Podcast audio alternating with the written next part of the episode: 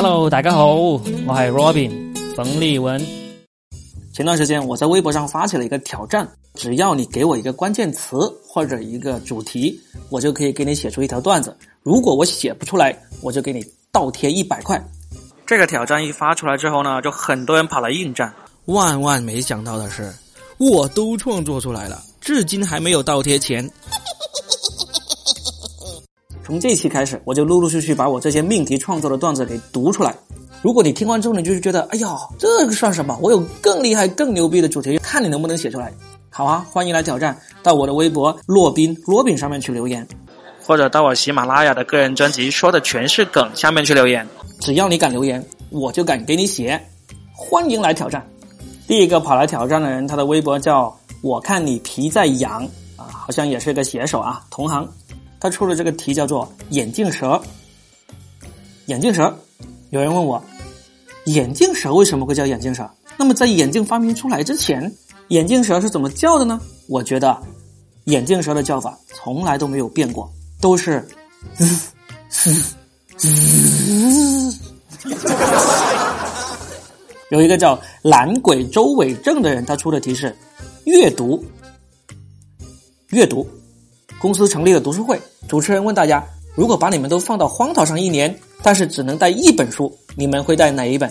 大家都纷纷列举那些大部头的名著啊，什么马尔克斯啊、海明威啊、托尔斯泰啊。只有我非常机灵的说：我带我的 iPad，我在里面装了几百本书，够我读一年的了。主持人说：哼。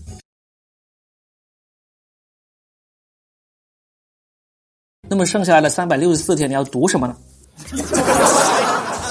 这个段子需要你思考一下啊！你带了 iPad，但你的电从哪里来呢？一天之后没有电了，剩下来的三百六十四天，你读个屁啊！有一个叫做段子语的人，他出的题是咖啡啊，这个主题我写过太多了，我随便拿一条老段子来打发他一下。我喝咖啡喝了很多年，我从来都只喝黑咖啡。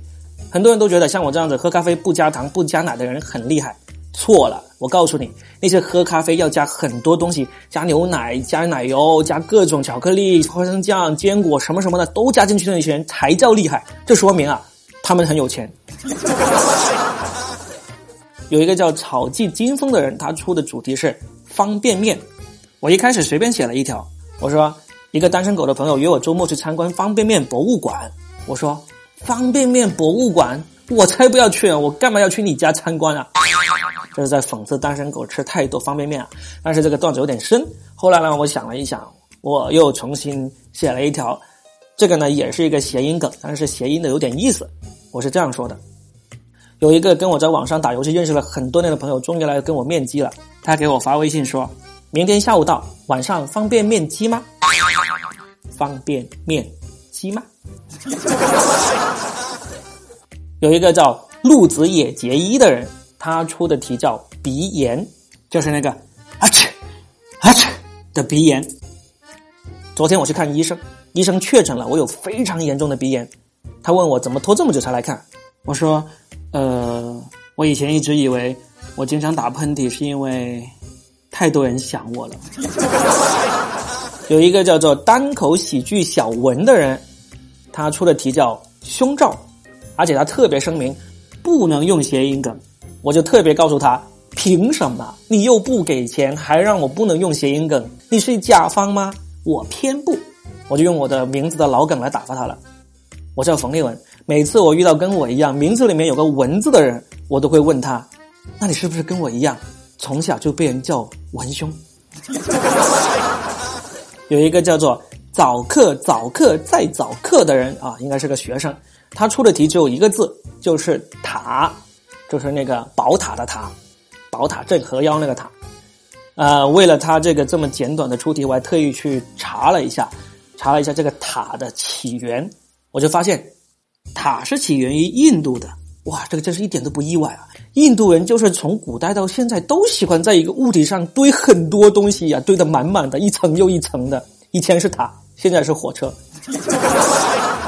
有个叫。赵宁同学的人，他给了很多个关键词，我就说我这是在免费给你们写段子啊，但是免费的名额只有一个，请你只选一个关键词给我。然后呢，他就出了风口，风口。那首先想起来就是在风口前面，猪也能飞起来。这句话，我觉得鸡汤这个事情是真的不可信的。说什么在风口前面，猪也能够飞起来？我今天绑架了一个人，我就在风口之前牵了一头猪过去，这头猪就没有飞起来。风口，封他的口。有一个微博叫“哎呀，那就算了吧”，他给我出了一个题，叫做“能不能谈谈生孩子的心路历程”。哦，这真是一个主题呀！我就说，我呢原来打算做丁克，不想生孩子，因为熊孩子太可怕了。但是我为什么现在当了爸爸呢？我的心路历程是这样的：熊孩子太可怕了，打死也不生啊！老婆倒戈了要我生，那我也不生啊！他要离婚，那我也不生啊！昨晚喝多了，我操，忘了带套。有一个叫魔都十三郎的人啊，这个人就是小猪，是一个脱口秀演员，非常无耻的，也跑来求段子。他的给的题叫做“光电编码器”。这个家伙呢是学理工科的，我是学文科的，他就以为给我一个理工科的名词，我就编不出来段子了。呵呵，你以为嘞？记者在采访一个刚刚跟巴菲特吃完了午餐的人，请问您匿名以五百万美元的价格拍下巴菲特的午餐，吃完以后你觉得值吗？这个匿名者说不值，我只问了巴菲特一个问题，他都回答不出来。这老头骗人的，坏得很。啊，那您问了什么问题啊？我就问他如何实现光电编码器的小型化，他居然不知道。光电编码器的小型化，这确实是一个非常尖端的问题。巴菲特不知道，那是肯定的啦。为了写这个段子，我可是查了不少资料的。哼，有一个叫做天涯莫林的人，他出的题叫。龙椅，皇上坐的那个龙椅。进剧组的第一天，制片指着导演椅告诉我说：“这个椅子啊，就是龙椅，谁要是敢随便坐上去，后果很严重啊！”我一看导演都不在啊，我就一屁股坐上去说：“会有什么后果呀？”制片用剧本狠狠的打了一下我的脑袋，坐龙椅的后果很严重，会聋。我的耳朵嗡嗡，真的聋了，什么都听不到。果然是龙椅。有一个叫从西边跑来了一坨大翔的人，我靠，这个名字，他出的题叫电影，我觉得这种命题实在是太没意思了。我写过好多了，随便给个老段子打发一下。如果还不满意的话，就跑到我的微博里面去搜“电影”这个关键词吧，好多。我在电影院里面看美人鱼，开始之前在屏幕上居然还看到了美人鱼的预告片广告，这这什么意思啊？就好像你约会了很久，女朋友终于同意跟你去开房了，然后你关上房门，你还要再跟她解释，其实啊，婚前性行为并不是什么羞耻的事，你是不是傻呀？有一个叫做 Jason 思雨哥的人，他出了一个题，叫做“性感荷官在线发牌”啊，这条段子不错，写完之后引起了很多人的转发。喂，客服吗？我要投诉，先生。请问您要投诉什么？你们不是说有性感荷官在线发牌吗？我买了一万的筹码呀，但是这个明明就是个男的呀！啊，先生，是的，您仔细看一下，我们这位荷官呢，他确实性感，他姓勇敢的敢，他就是性感的荷官。上期我把第一期创作的段子用音频的方式读了出来，居然有人评论说，怎么那么多谐音梗？首先我要说明的是。谐音梗是最容易创作的段子。第二，创作段子是需要收费的。你来随便给个关键词，我就给你免费创作一条段子。谐音梗怎么了？谐音梗吃你家大米了？不给钱看个段子还那么多要求，你咋不上天呢？你咋不自己写呢？你咋不给我钱呢？都说写谐音梗要扣钱，要扣钱，你倒是先给了我钱再来扣我呀。有些人呐。出个题都不用心，三个字的关键词里面有两个字是带着谐音的，我不创作谐音梗，简直对不起你了，好吗？切！但是这次我就选几条完全不是谐音梗的段子，让你们看看什么叫做好的出题关键词以及好的段子。有一个叫做舒恒的人，他出的题呢非常的特别，他写了两个字呢，我读不出来，就是你能够打得出来，但是你完全不知道该怎么读。可能读成什么砰啪嗯，哎，随便吧。他估计是想这两个字你读都读不出来，你怎么创作段子啊？真的有那么难吗？来吧。哎，你知道我为什么从小就被人叫伏地魔吗？因为他们都不敢叫我的名字。为什么？要不你试试读一下我的名字？你的名字就是卡卡卡本本卡卡啊，伏地魔先生，您好。有一个微博叫做“脱口秀牙签”的人啊，这一听又是个脱口秀演员了。他给的关键词呢是“钉钉”，没错，就是你想的那个钉钉。最近好几个女性朋友夸我成熟了，我每次听到这种夸奖都很不爽。我内心明明还是个孩子啊，成什么熟啊？为了证明他们是错的，我就给他们发了自己的钉钉照片。看完照片，他们终于相信我确实还是个孩子。有一个叫做。匠人胡少鹏的人出的关键词是播音主持。关于播音主持这个专题呢，我刚好最近正在学普通话，我才知道原来播音主持非常重视气息稳这个事情的。于是呢，我就据此创作了这么一个段子。一个学播音主持的女孩生气的说：“我以后再也不找播音主持的人当男朋友了。”啊？为什么呀？她的朋友问。这个学播音主持的人，他跟我分手的时候，理由居然是因为我不够专业，说我高潮的时候气息不稳。有个叫胖姨的深圳美食团的人，他出的题是吴亦凡。我觉得呀，吴亦凡可以做所有穷矮矬屌丝的神。因为他完美的诠释了什么叫做比你优秀的人还要比你更努力，这个从他泡妞的方式就可以看得出来，比我这个大叔都努力多了，好不好？吴亦凡泡妞是一口一个宝贝儿，亲爱的，早安，晚安，而我呢，通常只有两个字，约吗？一个叫做图全控的人，他出的关键词叫何时忘却莹莹，这个莹呢是那个营业的营，莹莹。那估计这是他的一个初恋女友什么之类的名字吧，总共有六个字这么长，这么长的文字，我想起了一个老梗，于是就给他套了一下。图全控脱掉裤子，女孩终于看到了他那里的纹身，纹着“隐隐”两个字。女孩幽怨的说：“这就是你纪念他的方式吗？”图全控一下子怒了：“不，如果你不提起他。”你本来可以看到“何时忘却莹莹”这六个字的。说完，他愤怒的提起了裤子，摔门而去。有一个叫做 DJ 长帅的人，他出的关键词呢，就是他的微博名字 DJ 长帅。这个人呢是河南的一个脱口秀演员，他的名字就真的叫长帅，长就是生长的长，帅就帅气的帅。